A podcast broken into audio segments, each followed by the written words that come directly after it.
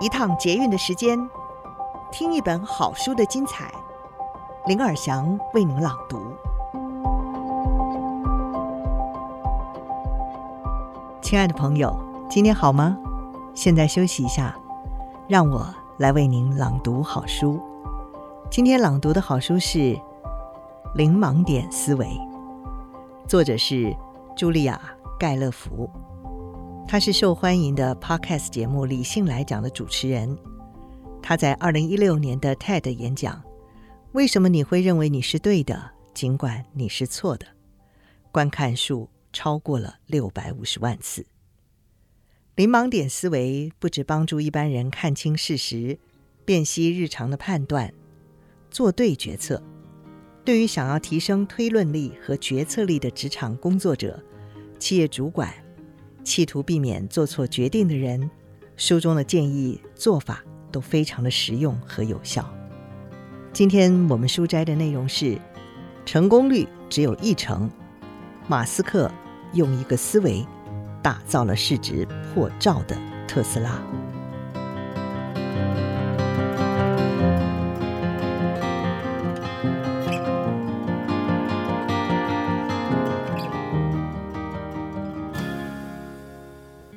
马斯克在创办特斯拉的时候，只给出大约百分之十的成功几率。最后，他是靠着什么样的思维放手一搏呢？当伊隆·马斯克决定要创办一家太空飞行公司的时候，大家都认为他疯了。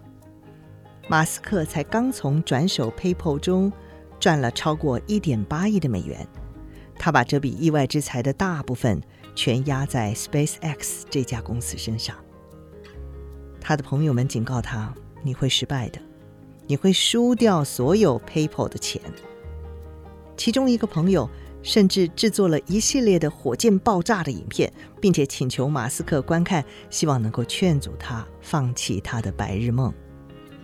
这是大多数在说某个人有个疯狂的梦想的故事重点。故事通常是像这样。他不能被吓倒，因为他内心知道那些怀疑者是错的。但这并不是这个故事的发展。当朋友告诉他他有可能会失败的时候，马斯克回答说：“嗯，我同意。我想我们可能会失败。事实上，他估计 SpaceX 飞船进入轨道的可能性。”只有百分之十左右。两年后，马斯克决定将他剩余的 PayPal 大部分利润投资到电动汽车公司特斯拉。这次他也给出大约百分之十的成功几率。马斯克认为自己的专案成功几率很低，这让很多人摸不着头绪。二零一四年，在接受六十分钟采访的时候，主持人史考特·佩利试图去理解马斯克的逻辑。马斯克他说：“嗯，我并不真的认为特斯拉会成功。我想，我们很有可能会失败。”主持人说：“你说你并不期望公司会成功，那为什么还要尝试呢？”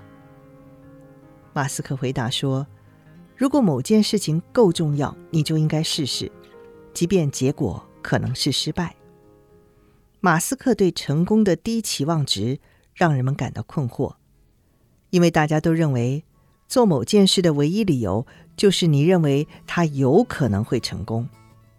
但侦察兵的动机并非来自于这一定会成功，而是这是一个值得下的赌注，至少在某些情况下。大多数人已经接受了值得下注的想法。举个简单的例子，假设有人要提供你一个赌注，要你掷一个普通的六面骰子，如果掷出来的结果是六，你将赢得两百美元；如果不是，你会损失十美元。你应该接受这个赌注吗？几乎可以确定，这对你来说是一个很好的赌注。而你可以借由计算这个赌注的期望值，以准确看出它有多好。以下呢就是每次赌局的平均收益。如果你进行无限次的话，好，我们六分之一直到六的几率，你可以获得两百美元。六分之五直到不是六的几率，你会输掉十美元。为了计算一个赌注的期望值，我们可以将每个结果的几率乘以它的价值，然后将这些结果相加。这个赌注的期望值是这样算的。六分之一赢的几率乘以两百，加上六分之五输的几率乘以负十，那等于三十三点三三减八点三三，等于二十五。换句话说，如果你多次下注，则你每次平均能够赢大约二十五美元。仅仅掷一个骰子就能赚到不少钱，这是一个很好的赌注哦。即使最有可能的结果是失败，评估涉及现实生活的赌注的几率，比如说是创办一家公司，则是一项更复杂、更主观的尝试。可能的结果并不像掷骰子那样明确，它们对应的几率是主观的，而它们的价值除了钱之外，还涉及许多因素。你能够从经营一家公司中得到多少乐趣？即使失败了，它会给你留下有用的人际关系和技能吗？它会占用你多少时间？它会带来多大的社会声望，或者是耻辱？然而，你可以做一个粗略的估计，总比什么都没有好。正如我们所看到的，伊隆·马斯克估计特斯拉会有百分之十成功的几率和百分之九十的失败几率，但是，成功的价值将是巨大的，将电动汽车的想法从白日梦变成主流现实，使得社会摆脱长久以来对化石燃料的依赖。即使失败了，马斯克认为特斯拉仍将完成一件值得的事。马斯克对于 SpaceX 的想法也大同小异，大约只有百分之十的成功几率，百分之九十的失败几率，但。成功的价值是巨大的。如果人类要成为星际物种，发展一种廉价的太空飞行器是先决条件。如果 SpaceX 已取得一些进展，即便失败了，至少不会是全然浪费时间的投资。如果我们能够继续前进，即使我们死了，或许其他公司会捡起接力棒继续前进，这样。我们仍然是在做一些好事，马斯克是这么认为的。总的来说，特斯拉和 SpaceX 似乎都是马斯克的好赌注，尽管失败是这两家公司最有可能的结果。另一种考虑赌注是否为正期望值的方法，是想象多次下注，预期成功的价值是否超过预期失败的价值。像马斯克这样的人，一生中可能有许多时间和金钱尝试至少十家像特斯拉和 SpaceX 这类的公司。如果他的最佳猜测是这十家公司中有九家将会失败，那么关键问题是用失败九次来换取一次巨大的成功，值得吗？在现实中，你几乎没有机会多次重复同一个赌注，但终其一生，你将有机会进行许多不同的赌注。你将在公司和事业上面临更大的赌注，投资机会赌注，有机会去赌是否要信任别人，或者是提出困难的问题，或扩大你的舒适圈。你的预期价值赌注越是正数，你就越有信心，最终取得整体的成功。我们再来看看局外人的测试。对科技公司英特尔来说，一九八五年上半年是一个严峻而且令人沮丧的时期。英特尔专精于记忆体晶片的业务一直都在蓬勃发展，但是到了一九八四年，日本竞争对手已经找到了制造比英特尔更快更好的记忆体晶片的方法了。当英特尔的领导阶层眼见日本的市场占有率飙升，自己却暴跌的时候，他们不停地讨论该怎么做，他们是否应该尝试进入另一个市场。但记忆体是英特尔的身份标记，一想到不再是一家记忆体公司，实在是令人感到震惊。在葛洛夫的回忆录《十倍速时代》中，他描述了自己与英特尔另外一位联合创始人戈登·摩尔的对话。那场对话最终拯救了这家公司。当时我们的情绪很低落。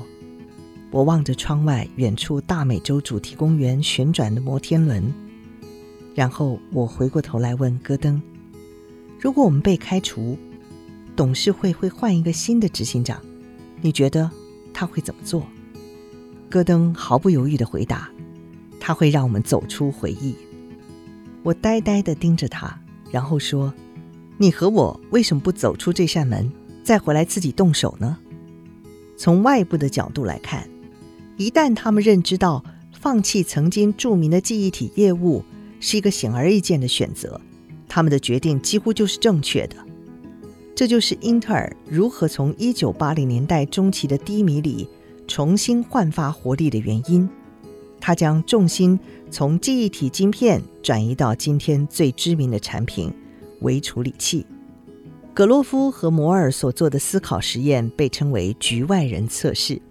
就是想象别人站在你的位置上，你期望他们会怎么做？